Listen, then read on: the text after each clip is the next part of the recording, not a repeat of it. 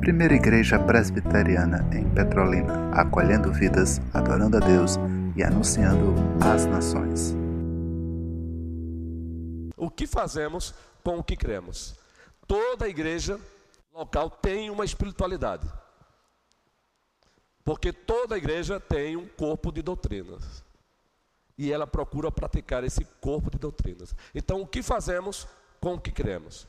Dissemos aqui, para encerrar com chave de ouro, pelo menos tentar fazer isso, que a espiritualidade da igreja ela tem dois aspectos: o aspecto vertical e o aspecto horizontal. E nós temos como força, como base para o aspecto vertical, como baliza, a primeira tábua da lei moral. A primeira tábua da lei moral é instrumento aferidor para a nossa espiritualidade vertical. E a segunda tábua da lei, comumente assim propagada, nós temos o instrumento aferidor para a nossa espiritualidade horizontal, a nossa relação com o outro. Dissemos aqui também que a nossa espiritualidade ela tem dimensões, uma dimensão individual e ela tem também uma dimensão coletiva.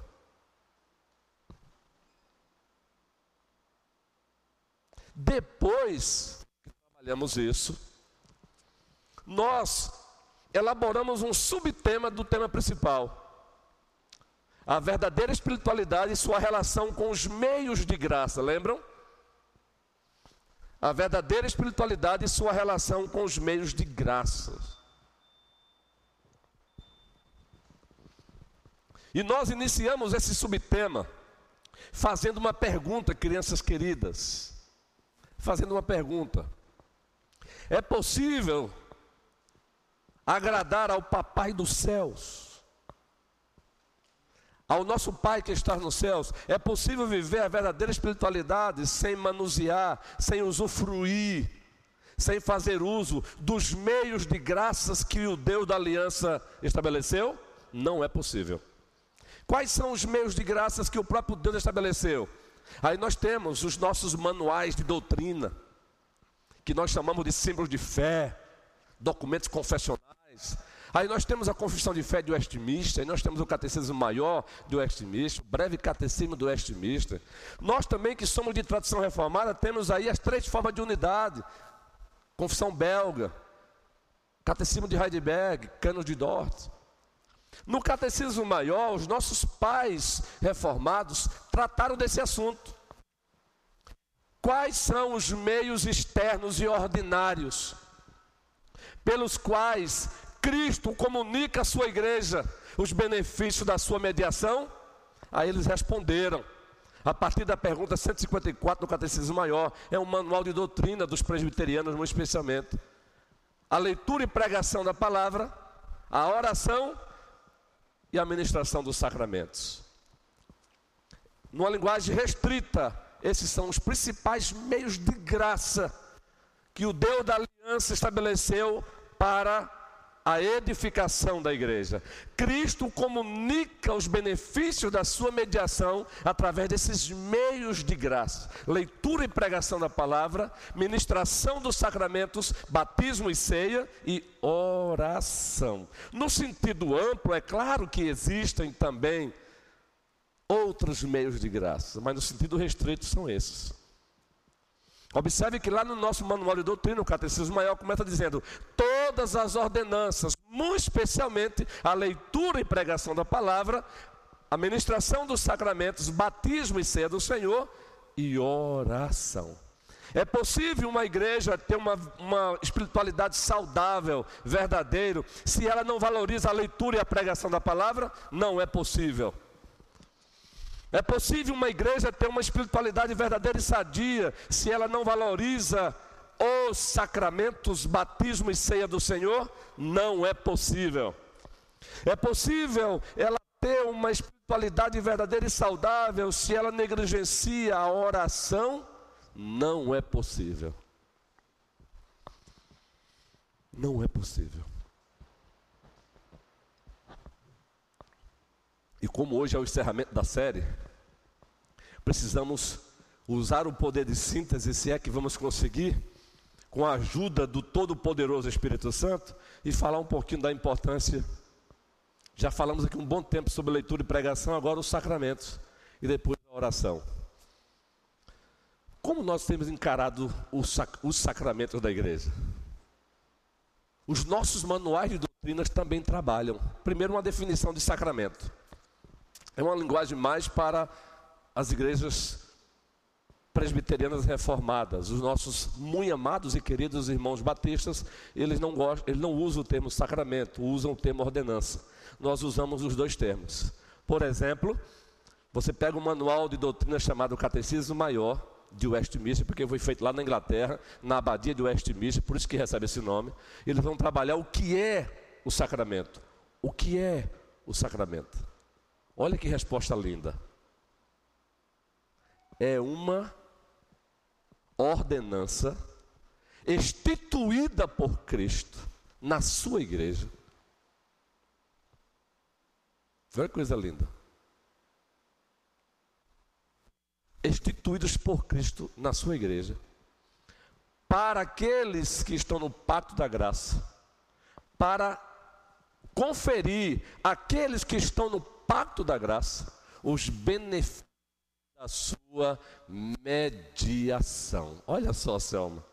Gente, o, o, o presbítero Clécio, se cada membro só lesse esses manuais de doutrina, nós teríamos uma igreja muito mais forte teologicamente, doutrinariamente. Porque olha que definição, respaldada pelas Escrituras.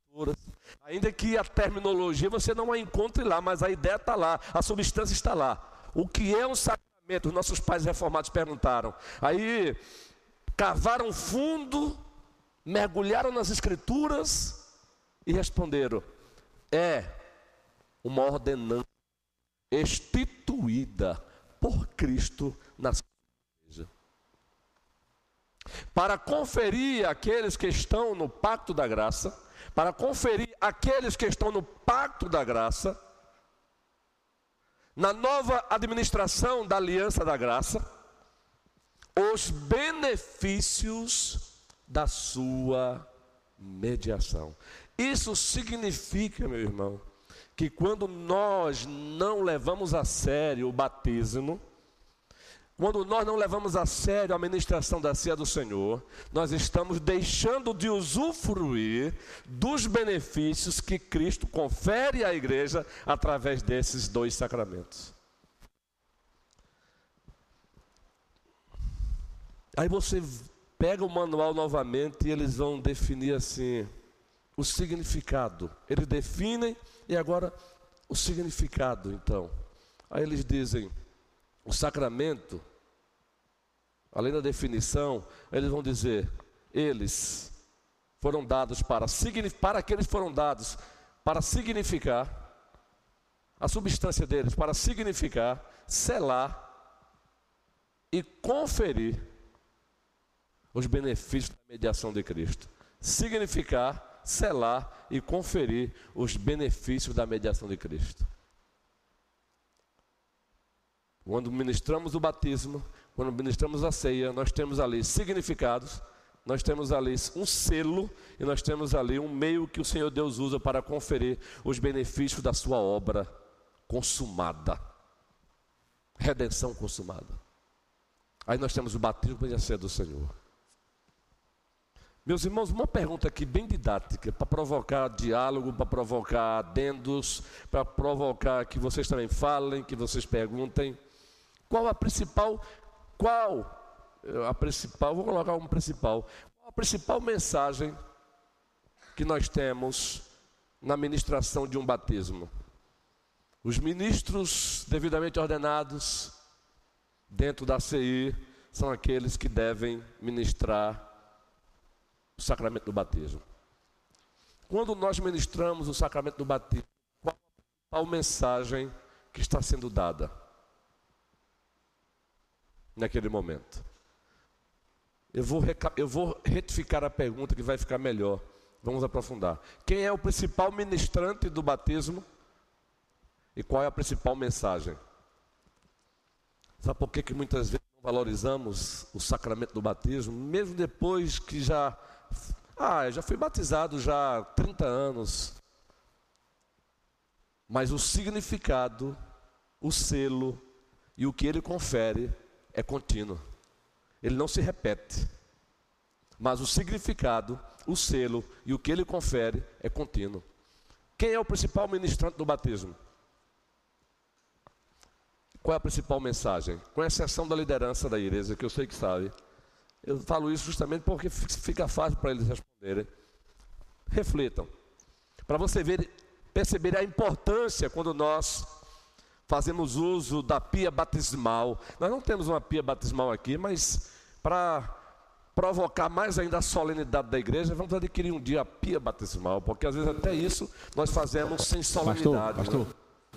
pastor aqui, no fundo. A pia tem, está lá em cima. Oh, perdão, perdão, perdão, perdão. Valeu. Porque, para aqueles que estão aqui presentes e notaram aí o meu equívoco, é porque eu estou recém-chegado na igreja, apenas é, é, quatro meses na igreja, gente. Assumimos recentemente a igreja, um mandato temporário de, seis, de, de cinco, quatro, cinco meses e agora iniciando um mandato de três anos. Oh, que maravilha, é mesmo, guerreiro. Deus seja louvado. Mas quem é o principal ministrante do batismo? Quem é que está impetrando ali o sinal e o selo? Raciocínio rápido, dinâmica. O principal ministrante do sacramento, do sacramento do batismo é o próprio Deus. Nós estamos sendo apenas ali um porta-voz dele. Geralmente, foi assim que eu ouvi no passado: o batismo é uma ação do crente para com Deus, é uma ação de Deus, primeiramente, para com o crente. O principal ministrante do batismo é Deus, gente, isso é lindo. É Deus ministrando o sinal e o selo da nova administração da aliança da graça. E eu gosto muito de usar essa linguagem, vocês já perceberam? A nova administração da aliança da graça, porque nós tínhamos também graça no Antigo Testamento. A antiga administração da aliança da graça foi sempre pela graça. Graça no Antigo Testamento, graça no Novo Testamento. O que mudou foi a economia, a administração. Por isso eu gosto dessa linguagem. A antiga administração da aliança da graça, a nova administração da aliança da graça. Nunca a salvação foi pela lei. É o Deus que ministra. Gente, isso traz responsabilidade para nós que ministramos. Aqui a eu vejo batismos sendo feitos com certo uma certa dose de avacalhamento que não combina com aquele que é santo, santo, santo. Assim adoravam, adoram serafins. Santo, santo, santo é o Senhor dos exércitos, e toda a terra está cheia da sua glória. Esse texto está onde? Didática, provocação. Esse texto está onde? com todo respeito, nos extremos habita Satanás, linguagem de Martinho Lutero, é atribuída a ele. Nos extremos habita Satanás. Quando eu falo que é atribuído a ele, porque nós estamos aqui fazendo uso de fontes secundárias. Então, quando a gente usa fontes secundárias, a gente precisa deixar bem claro, é atribuída a ele. Acredito. Até porque as fontes secundárias são confiáveis. Então, sem extremos. Agora, fugir dos extremos não é avacalhamento. É Deus ministrando. E sabe qual é a principal mensagem? Sabe qual é a principal mensagem do batismo? Tanto no Antigo Testamento como no Novo Testamento. Eu serei o teu Deus. E o Deus da tua descendência. Gente, como essa concepção ela muda. Primeiro que é uma do alto dirigida a nós. O principal ministrante é ele. E a mensagem, eu serei o teu Deus. Pode passar o microfone enquanto eu concluo aqui. E o Deus da tua descendência. Então, antes de passar para o presbítero Adualdo, e daí vem coisa boa também, eu não tenho dúvida. Vejam bem, você foi batizado há 10 anos, mas o batismo que você recebeu, você recebeu foi do alto. O principal ministrante foi Deus. E a principal mensagem ela continua vigente. Eu serei o teu Deus e o Deus da tua descendência. Aí você vai para a ceia do Senhor, também a mesma coisa. Você tem significado, você tem selo e tem meio pelo qual ele confere benefício da sua mediação. Na ceia é Deus dizendo: eu continuo sendo o teu Deus. No batismo ele está dizendo: doravante eu serei o teu Deus e da tua descendência. Na ceia do Senhor ele está dizendo: eu continuo sendo o teu Deus e o Deus da tua descendência. Ah, gente, isso faz o coração bater forte. Aí, como diz o Joel, agora brincando comigo, é Bíblia, Bíblia e Bíblia. Previta Aldo. E eu sou apaixonado por Bíblia, Bíblia e Bíblia. Amém. Então, deixa amanhã aí, grandona, olha. Ah, é muito mais forte do que nós pensamos, porque quando o pastor falou aí a respeito do batismo, a gente entende, entendeu, que é uma manifestação do Deus triuno. E o Senhor falou uma palavra aí que é bem forte, é o selo. Selo. Então, veja só, selo. Nós iniciamos a escola dominical, o Senhor repetindo, e eu gosto desse texto, é 1 Pedro 2, 9. Entendeu? Então, é o selo. Aí está a manifestação do Deus Pai, Deus Filho e Deus Espírito Santo. E quando ele sela com o Espírito Santo, que é o penhor da nossa salvação, ele está dizendo: Vós sois raça eleita. Quer dizer, foi comprado Aqui está o meu selo. Ninguém as arrebatará das minhas mãos. Louvado seja o Senhor. Amém. Deus seja louvado, gente. Deus seja louvado. Só para reforçar isso aí, deixe-me abrir aqui o nosso símbolo de fé, uma, o catecismo maior. Enquanto eu estou fazendo isso, se você quiser falar, por gentileza, o momento é este. Observe aqui a pergunta 170 e aliás sobre o sacramento é 168 é o batismo, só um minutinho aqui, deixe-me encontrar aqui o sacramento. Só para reforçar, o que é um sacramento, já dissemos aqui, não é? E você vai para a pergunta 168, diz assim, não, 100 não é 68, é 175. Vamos dizer aqui, presbítero Clécio. Eu gostaria de ler essa parte que ela é rica demais. Não, não é essa. Aliás, cheguei, obrigado. O que é um sacramento é a, a 163 mesmo. Que partes tem um sacramento? 163. A pergunta que você colocou já é um especificamento, não é? Do batismo, depois ceia. Que partes tem um sacramento? As partes de um sacramento são duas. Uma, o sinal exterior, sensível, usado segundo a própria instituição de Cristo. Qual é o sinal exterior do batismo? A água. E aí, não brigamos por isso, ainda que preservemos a nossa tradição bíblica e reformada, quando o assunto é o batismo por aspersão ou efusão. Mas Deus abençoe os nossos, nossas igrejas batistas que batizam por imersão. Eles não deixam de ser cristãos por isso, e nós também não. Um dia ele vai dizer quem acertou, quem errou, ou ele vai dizer isso e aquilo. O importante é a água, o importante é, muito especialmente, a fórmula em nome do Pai, do Filho e do Espírito Santo. Vejam, existe um, duas partes no batismo, seja na ceia. Você tem um sinal externo. Qual é o sinal externo? Batismo, água. E na ceia, os elementos, na linguagem bem litúrgica, as oblatas, o pão e o vinho. O sinal externo. O sinal externo de quê? De uma graça interna, de uma ação interna de Deus na nossa vida. Olha só. Uma, o sinal exterior, sensível, usado segundo a própria instituição de Cristo.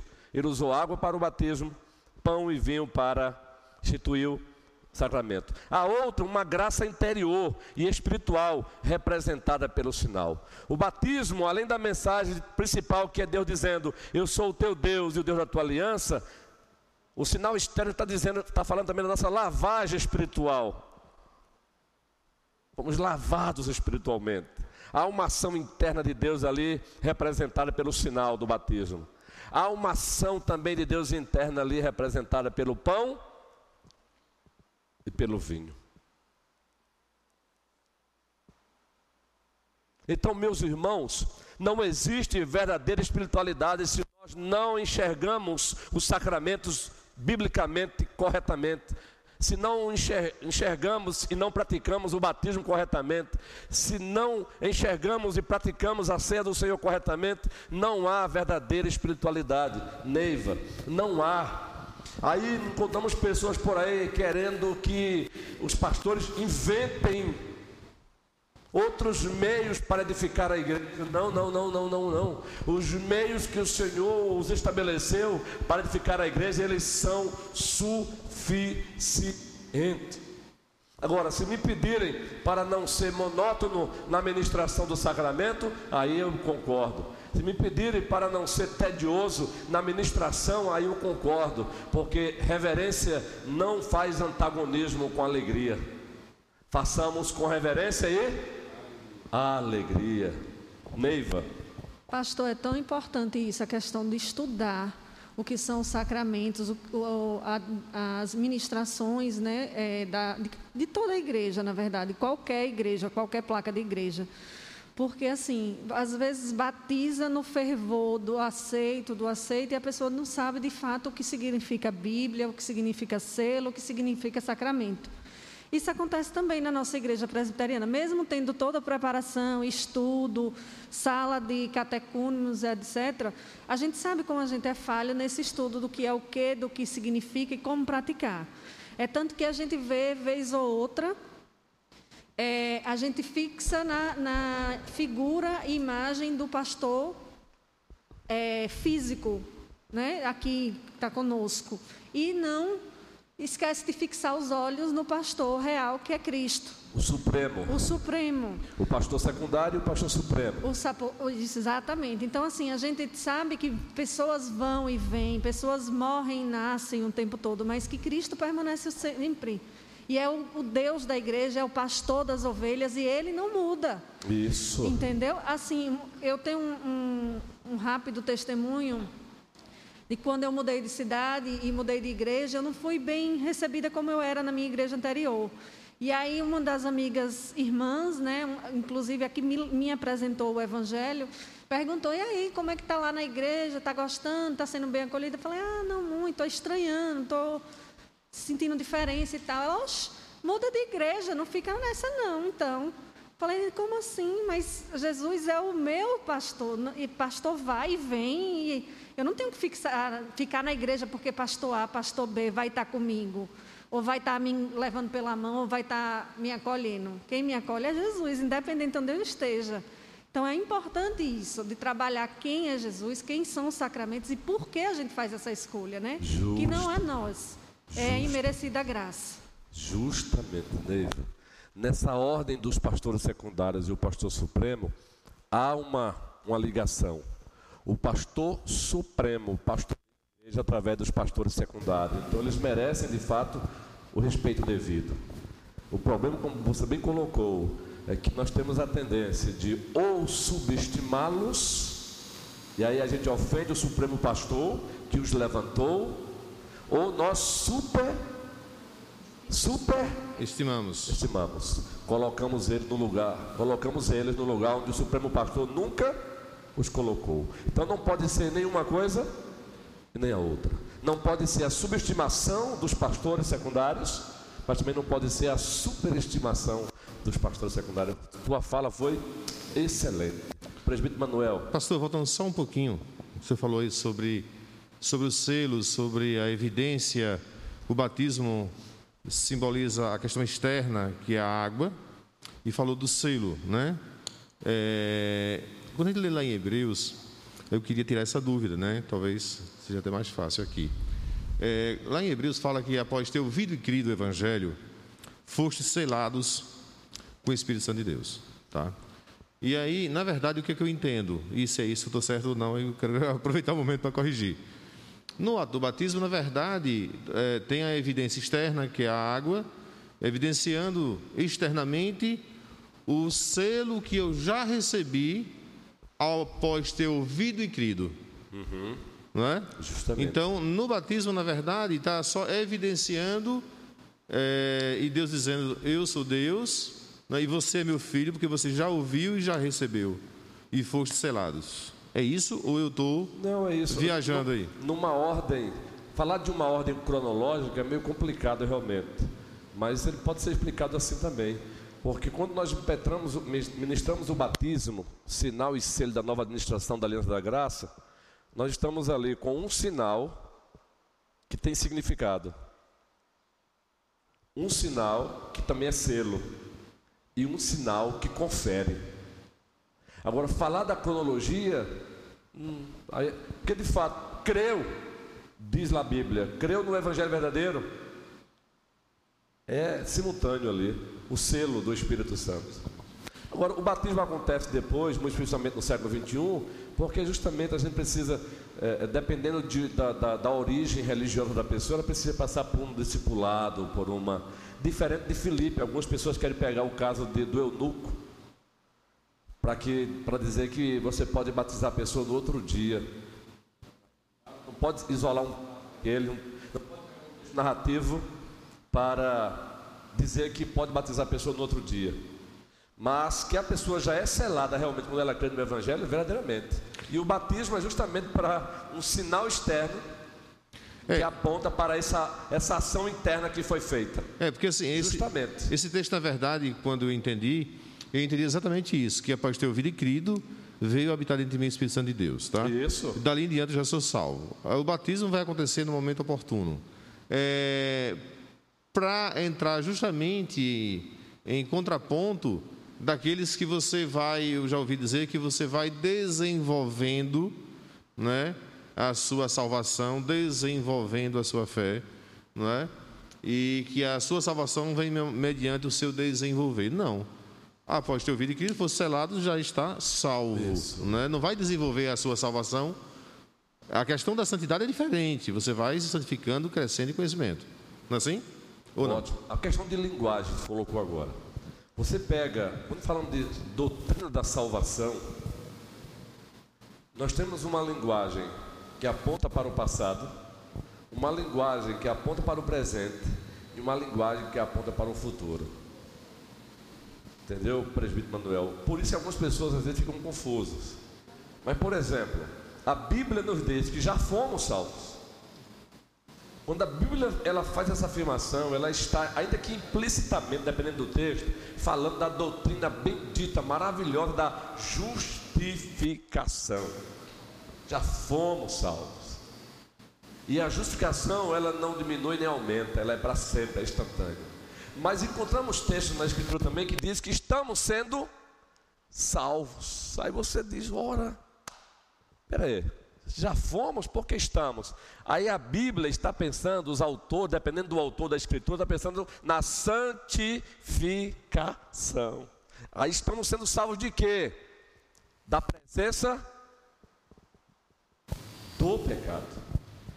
E aí vamos encontrar texto da Escritura falando que seremos ainda salvos. Em que sentido? Livres plenamente da presença do pecado, glorificação. Por isso que em Filipenses, Paulo vai dizer: desenvolvei a vossa salvação. salvação. Ele não está falando aí da justificação, mas da santificação. Entendeu? E eu sei que você compreende assim, mas apenas uma questão de linguagem. Eu lembro que no início é, da como pregador, eu preguei um sermão, e foi até aqui, na querida cidade de Petrolina, isso há mais de 20 anos. E eu, autodidata, então apaixonado por leituras, então eu cheguei a, a ler um livro sobre soteriologia, doutrina da salvação, que usava essa linguagem. Aí eu levei essa linguagem para o púlpito. Aí alguém veio, após a pregação, tentar me, digamos assim, me corrigir. É? Na época, como novo no pastorado, então você baixa a cabeça e diz: é, será que eu estou errado mesmo? É melhor você dar o crédito a quem corrigiu, não é? O problema é que às vezes quem corrige esquece do estado do espírito relacionado ao conhecimento. O espírito é o espírito humano. E no estado do espírito relacionado ao conhecimento, nós temos um estado de ignorância, dúvida, opinião e certeza. Quando a gente esquece isso, a gente corrige o outro, sempre no estado de, de certeza, como se tivéssemos nós mesmos certeza, e não temos. O problema é que quem procurou me corrigir, tentou me corrigir como se estivesse no estado de certeza. Como eu estava no estado de opinião, de que fomos salvos, estávamos, estamos sendo salvos e fomos salvos, aí eu falei: será que eu estou errado? Ele está certo? Eu estava no estado de opinião. Quando eu procurei, me aprofundei mais, outros livros de é, soteriologia, doutrina da salvação, de outros reformados, aí vamos ver que os caras sempre usavam essa linguagem. Fomos salvos, justificação. Estamos sendo salvos, santificação. E seremos salvos, glorificação. Aí, quando eu lembro daquela cena que alguém me chamou e tentou me repreender, que eu não usasse essa linguagem, até chamou quase de uma heresia, aí você dá risada hoje, não é? Mas a sua colocação, você tem a plena compreensão. Está certíssimo. Mas apenas a linguagem.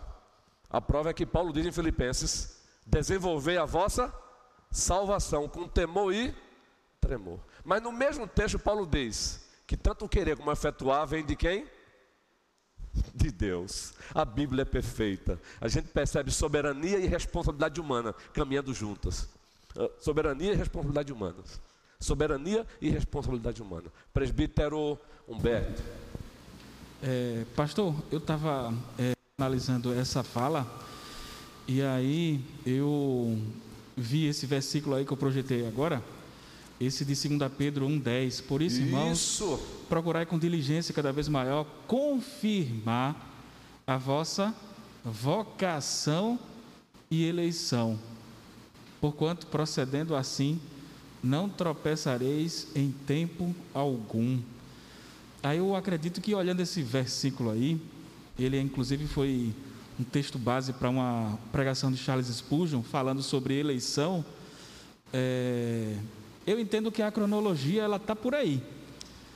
Justamente. Eu acho que primeiro Deus é que nos escolheu e a gente vai o que procurar confirmar essa vocação e eleição como nos santificando dia após dia. As evidências. Porque, se a gente assim fizer, nós não tropeçaremos em tempo nenhum. Por quê? Em tempo nenhum, porque nós, porque nós estaremos buscando sempre confirmar essa vocação e eleição.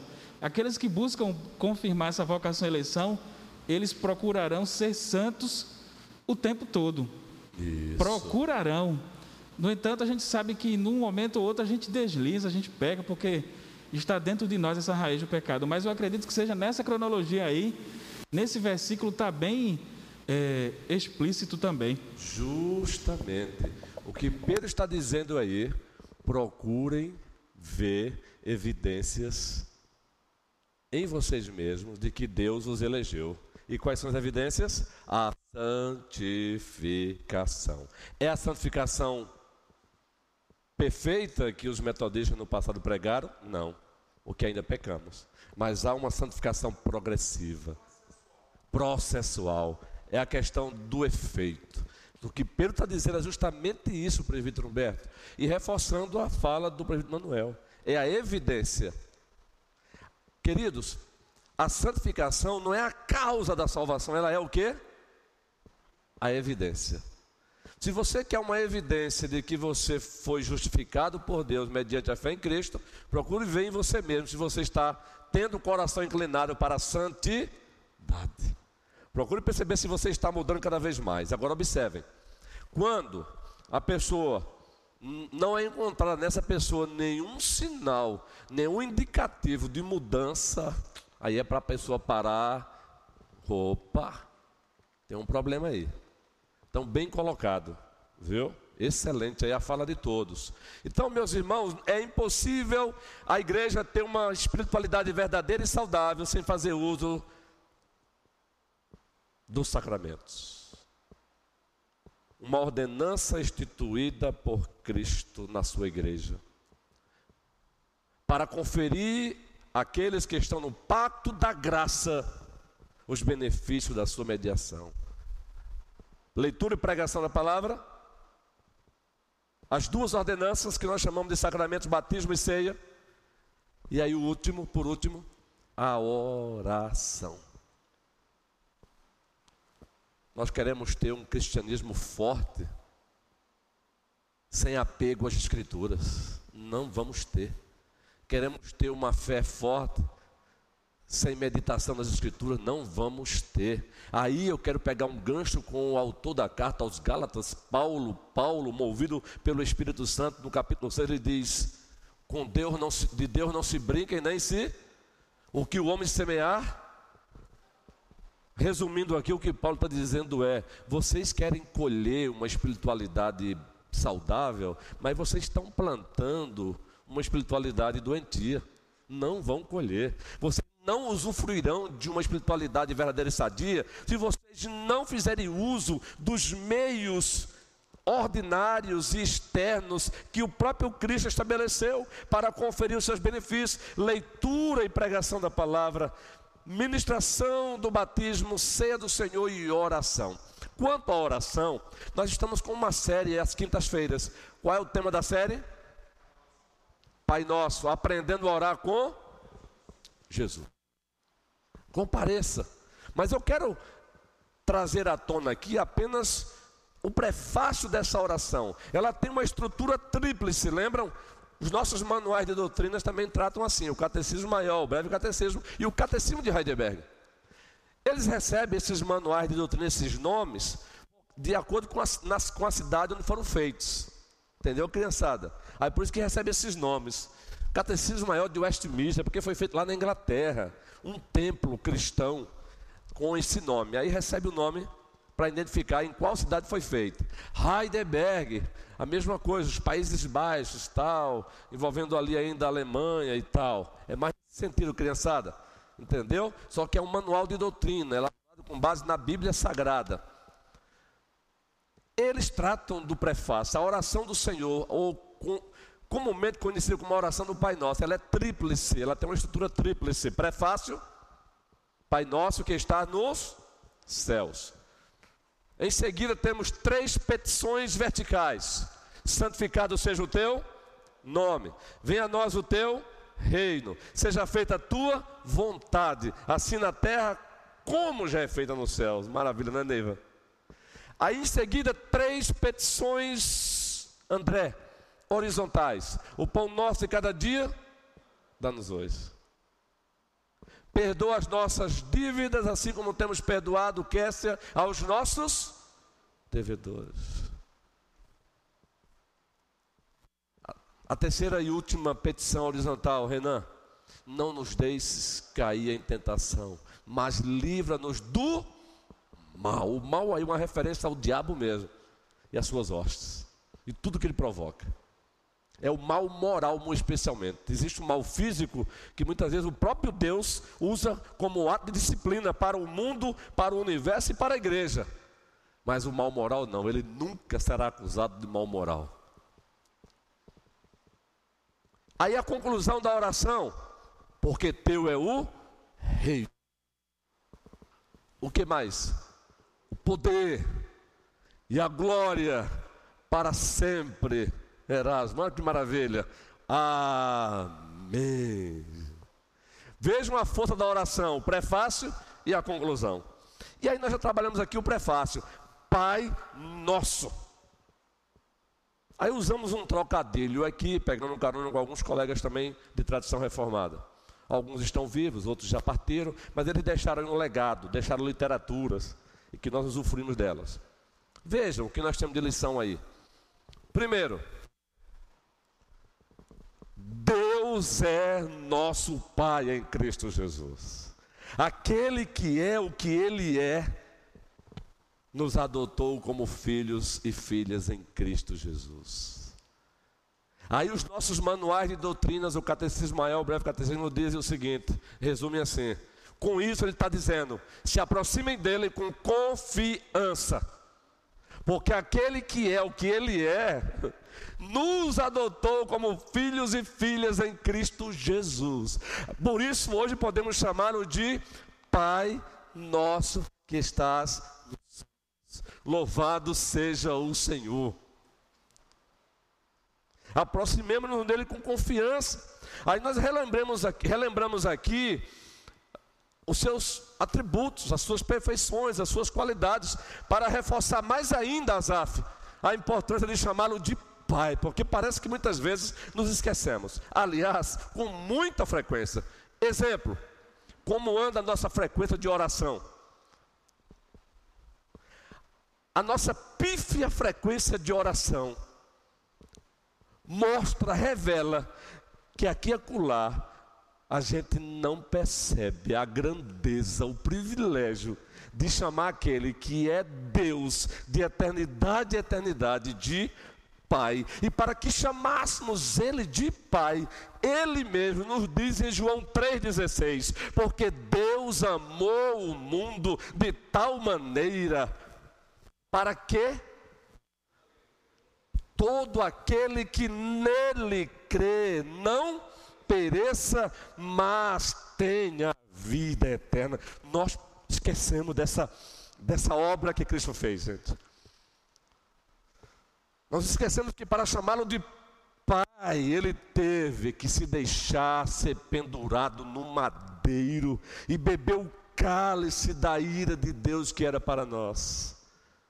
E vamos encontrar o bebendo esse. Gente, o que machucou o Cristo não, não, não foi apenas os cravos, queridos. Aquilo fez sentir dor, sim, mas a dor maior é indescritível. O cálice da ira de Deus sobre todos, sobre a culpa de todos os nossos pecados sendo derramada sobre ele. Você parou para pensar nisso? E hoje você pode chamá-lo de Pai. Quando você for orar, gente, se isso não empolgar você na oração, tem alguma coisa errada. Pai nosso, microfone aqui para o guerreiro de Deus. Pai nosso que estás nos céus. Essa é uma parte. Deus é nosso Pai.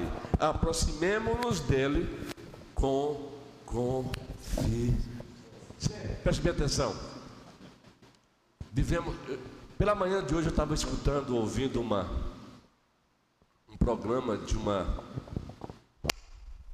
uma empresa que vende medicamento e tinha lá uma entrevista com uma psicóloga e ela falando sobre as doenças mentais do século XXI. Burnout é uma delas, ansiedade é uma delas, depressão é outra delas, e etc, etc. Ei, preste bem atenção.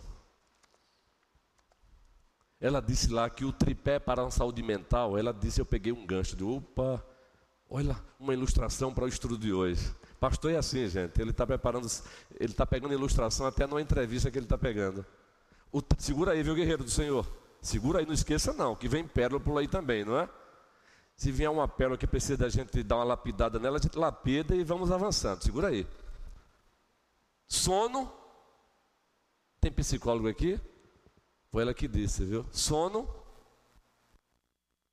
Boa alimentação e exercício físico. Ela diz. Opa! O que é que o catecismo maior diz? Para termos uma espiritualidade saudável, Deus estabeleceu o que? Pregação da palavra, sacramentos e oração. Deus seja louvado. Se você sofre, ou está sofrendo, ou se um dia sofrer, de complexidade, de inferioridade, porque alguém um dia te inferiorizou. Ei, lembre-se de uma coisa: Aquele que é o que é, te deu o privilégio de chamá-lo de Pai em Cristo Jesus. Você pode se aproximar daquele que é o que é para sempre, de Pai. Que remédio para complexo, complexo de inferioridade. Que remédio para quem foi abandonado. Que remédio para quem foi desprezado. Que remédio para quem se sente marginalizado. Pai, agora é para quem está em Cristo. Vai lá, guerreiro, manda a brasa para a gente concluir. Graça e paz para todos os irmãos. Amém. Amém. Eu me chamo Alisson e quando eu vim para a igreja presbiteriana, eu primeiro é, vi muito as pregações de Hernandes Dias Lopes e as pregações de, do pernambucano aqui, é, como é o nome dele? Augusto Nicodemos. É. Aí depois, qual é a igreja deles? É? A igreja presbiteriana. Aí eu fui ler sobre o sistema de governo da igreja presbiteriana. Aí eu disse, gostei. Maravilha. Gostei porque é bastante democrático. Onde todos governam, né? Nas suas instituições, cada um no seu limite, como disse bem o pastor. Cada um com a sua esfera. Com a sua esfera. Delimitada. Exato. Aí, onde é que tem uma igreja aqui em Petrolina presbiteriana? Aí fui no Google, ninguém me indicou. Eu creio que é o Espírito Santo. Que iluminou. Iluminou, vim embora. Quando eu cheguei aqui, me deparei com a questão que outras pessoas já falavam também, da teoria da predestinação. Olha, aquela igreja diz que uns são uhum. salvos e outros são para condenação. Aí eu disse: graças a Deus, eu sou salvo. Sou predestinado à salvação. Aí o professor lá na escola da EDB, o professor Humberto, estava falando sobre essa questão. E depois entrou nesse ínter aí que o senhor falou, que no caso é um Estado, né? O senhor falou sobre o Estado. Então, por exemplo, é, o senhor disse, sou salvo porque eu fui justificado. Fui salvo. Fui salvo porque eu fui justificado. Estou sendo salvo. Estou sendo salvo. Santificação. Estou sendo santificado. Serei salvo. Serei salvo. Glorificação. glorificação. Aí eu posso sentir esses três estados num dia só. Hum. Pela manhã eu posso dizer, graças a Deus, fui salvo. Mas devido ao decorrer do dia e das atribulações, à tarde eu já posso dizer, eita, tenho que me me santificar mais para ser salvo. E à noite, passando, eu, graças a Deus, fui glorificado, fui salvo. Porque eu já posso, de repente você pode falecer e pode dizer, poxa, fui salvo, porque eu guardei a fé. Aí eu pergunto para o, o reverendo Ronilson, a igreja presbiteriana, ela está se afastando do, da doutrina da salvação ou está adotando outra postura? Sobre a doutrina da predestinação, sobre nós somos salvos. Eu queria saber se a igreja está se afastando ou está mudando o discurso com relação a essa questão da salvação. Boa, excelente pergunta. Inclusive, domingo que vem. Desculpe, é, eu tive que fazer todo um enredo. Pano de fundo. Para justificar que, a pergunta. Para os irmãos entendam. Né, certo. Né, porque eu estou aprendendo e pelo tanto de coisa que tem que vai estudar, eu acho que eu vou ser jubilado na sala. vou demorar muito. Deixa eu dizer uma coisa para ti, para deixar você tranquilo e leve. Leve, é, leve, leve, tranquilo. Todos nós estamos aprendendo. Aprendendo. Pode diferenciar é que, Obrigado. pela função exercida na igreja, você encontre, por exemplo, a liderança um pouco na frente. E tem que estar. Mas fique tranquilo que todos nós estamos aprendendo. Então vamos lá a igreja presbiteriana do Brasil, ela está se afastando da sua posição soteriológica, é a linguagem técnica para a doutrina da salvação, que envolve a salvação objetiva, Deus por nós, ou seja, a pessoa e a obra de Cristo, e a salvação Deus em nós, a pessoa e a obra do Espírito Santo, que nós chamamos de redenção consumada e redenção aplicada. Nos seus documentos, não. Ela está firme e forte. Em seus muitos presbitérios e igrejas, também no discurso? Não. Agora, se você perguntar aqui, em alguns setores dentro dela, em algumas regiões, uma igreja ou outra, um presbitério ou outro tenha se afastado, sim. Isso acontecerá com qualquer denominação que chegue ao tamanho que ela chegou, seja no Brasil, seja nos Estados Unidos. Aliás, fica um lembrete para nós. A igreja mãe presbiteriana dos Estados Unidos, ela chegou à apostasia mesmo. Apostasia. Porque foi justamente um, abrindo um precedente aqui, abrindo um precedente acolá. Hoje ela está denominacionalmente uma igreja apóstata. Entendeu, meu irmão? Aí e a querida IPB, a nossa igreja mãe, a igreja mãe presbiteriana no Brasil? Porque existem outras, né? Você tem a igreja presbiteriana conservadora, você tem a igreja presbiteriana é, independente, você tem a igreja presbiteriana fundamentalista do Brasil, você tem a igreja presbiteriana renovada, que ela é muito forte em no Pará, Paraná, mas a igreja mãe é a IPB.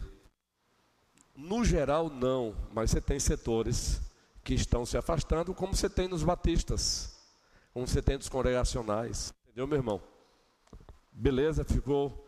Você vai ter uma resposta mais, vai se aprofundar mais ainda com o tempo, porque você dá uma resposta dessa, eu precisaria viajar o Brasil inteiro, conhecer cada presbitério para falar com mais propriedade. Como eu não posso, então a gente dá uma resposta também generalizada. Aqui na, aqui na, na, na igreja local, não, não, igreja local não. Graças a Deus. Bem, estou há pouco tempo aqui, a igreja local ela está, na verdade, é retomando a sua posição mais ainda, reforçando a sua posição. Inclusive, o próximo tema agora, você viu aí? Fé reformada para hoje. Identidade? Isso. Agora preste bem atenção, já já, prefeito Humberto, preste bem atenção para eu voltar para o tema aqui e fechar, senão eu não vou fechar, mas é muito importante, preste bem atenção. Quando a gente fala de tradição reformada, não significa que nas marginais, entenda marginal aí, não no sentido pejorativo, não. Nas marginais existem diferenças. A gente não pode querer que encontre uma tradição reformada é, homogênea na sua teologia nos aspectos marginais, prática nos aspectos marginais, porque senão a pessoa pode achar, ah, estão mudando, entendeu? Por exemplo, no aspecto litúrgico, você vai encontrar igrejas presbiterianas que não querem ver nenhum violão perto dela. É raro, mas você encontra. Deus os abençoe. Se a igreja local não tem nenhum problema com isso, Deus abençoe. Só não pode agora querer universalizar e querer que as outras igrejas também não tenham violão. Esse é o problema de quem às vezes segue essa linha, né? Entendeu, meu irmão? Pra, por que eu estou narrando isso? Porque você vai se deparar, às vezes, com isso. E eles tentando justificar porque não tem violão. Aí, se você se convence, aí você chega aqui e diz: Ora, vocês têm violão, então vocês fugiram da tradição presbiteriana. Não, não fugimos. É porque dentro da tradição bíblica reformada existe uma certa linguagem bem técnica que nós usamos, existe uma certa heterogeneidade, ou seja, existem diferenças em aspectos não essenciais, em aspectos marginais. De, entendeu, guerreiro? Você vai encontrar um pastor presbiteriano que ele não vai, você nunca vai ver o levantar a mão em determinado canto para adorar a Deus. Deus o abençoe. Mas você já tem aqui este atual pastor que, dependendo do canto, que eu levanto as duas. Eu não sou regra universal para os meus colegas, mas também eles não são regras universais para mim. Pastor, dependendo do canto, eu levanto as duas. E com alegria. Agora, quem falou de novo? Presidente Humberto, para a gente fechar. Eu só corroborar com o que o senhor ah, falou. Sim, manda brasa. Só, só um, quero voltar um para a oração, gente, para fechar. Só um detalhe. É, irmão Alisson, principalmente no Brasil, né, com dimensões continentais e colonizado por diversos povos, se a gente levar isso também em consideração, é, talvez a, a, tradição, né, lá no sul, né, da igreja presbiteriana no sul, colonizado por europeus da região da Itália, de outros países, né, Alemanha, com certeza vai ser diferente da nossa do Nordeste e da do Centro-Oeste e da do Norte. Então isso também pode ser levado em consideração, mas o que a gente tem que estar, tá, não é que diz, alinhado e procurando sempre analisar é se a igreja ensina a Bíblia. Acho que estaria isso, é, acho que é seria o norma normans, isso, a norma que o, regula. principal de tudo, né? É a igreja segue a Bíblia, segue o manual da, do, do presbiteriano, segue a, a, a, os símbolos de fé, né? Então seria, mais assim, assim mais analisado, né? Mas seria o mais correto. Excelente. Essa, essa análise. Prefeito Humberto, para a gente voltar para a oração e fechar, gente. É só para tentar. Excelente, viu, Diaco? Só para tentar contribuir com essa, com essa questão que o irmão Alisson levantou. É, eu acredito que não é que a igreja presbiteriana ela tá, ela tem ou está se afastando de suas origens reformadas, mas, mas eu acredito que o que um detalhezinho que o irmão falou é muito interessante a gente pegar para a gente poder exercitar isso. Ele falou assim: ó, oh, aquela igreja é que acredita em predestinação, ou seja, um rótulo criado para quem quer ou não está se achegando, ou seja, já existe um rótulo. E qual é a nossa a nossa grande responsabilidade? É enfatizar esse rótulo. Entendeu? aquela igreja acredita na predestinação, porque não é que a gente acredita, é a doutrina bíblica. Então, assim, quando a gente passa a não expor muito a nossa doutrina, dá-se a entender que nós estamos esquecendo dela. No Isso. entanto, por quê? Por conta desse rótulo criado. Então, a gente não pode permitir que esse rótulo que foi criado por outras pessoas ela vem influenciar na nossa abordagem doutrinária. Porque, segundo alguns pastores, predestinação é o assunto, um dos assuntos mais difíceis da teologia, porque ele trata especificamente, exclusivamente da soberania de Deus. É algo que o ser humano ele quer combater, ele se acha dono de si e ele não quer entender, na sua grande maioria, que Deus é soberano para todas as coisas, inclusive para dizer: o céu é dele, ele vai colocar lá aqueles que ele quiser. Porque ele já fez isso na aliança antiga, que ele escolheu um povo. Olha, ele disse: Ó, eu gostei desse e não gostei desse. Por quê? Porque ele é Deus. Então, quando a gente enfatiza essa doutrina, independente de qualquer coisa, a gente está reafirmando a doutrina da igreja presbiteriana. E se a gente não faz isso costumeiramente, para teoricamente, oxa, que aqueles irmãos falam em predestinação demais. Mas se você for numa outra igreja, eles vão falar de suas doutrinas demais. E a igreja presbiteriana tem falado de menos da sua doutrina. Então, acho que é por esse caminho que eu acredito que o irmão pensou, entendeu? Excelente a sua força, a sua fala, presbítero Humberto. E só acrescento uma coisa. O rótulo às vezes também ele está carregado de equívocos. Por isso temos que falar dessa doutrina mais biblicamente de fato. Inclusive, nas Institutas de João Calvino, que é a obra magna dele, tido como um dos pais da fé reformada, ele trata desse assunto, mas logo no início ele convoca, tem que ser tratado com muito cuidado. A doutrina é bíblica, mas alguns acabam fazendo exposições equivocadas dela. Então, de fato, a tua fala é excelente. Agora temos que falar dela de maneira saudável. O outro, para complementar, falar com frequência do rótulo. Agora, não somos uma igreja de uma doutrina só. É um outro desequilíbrio.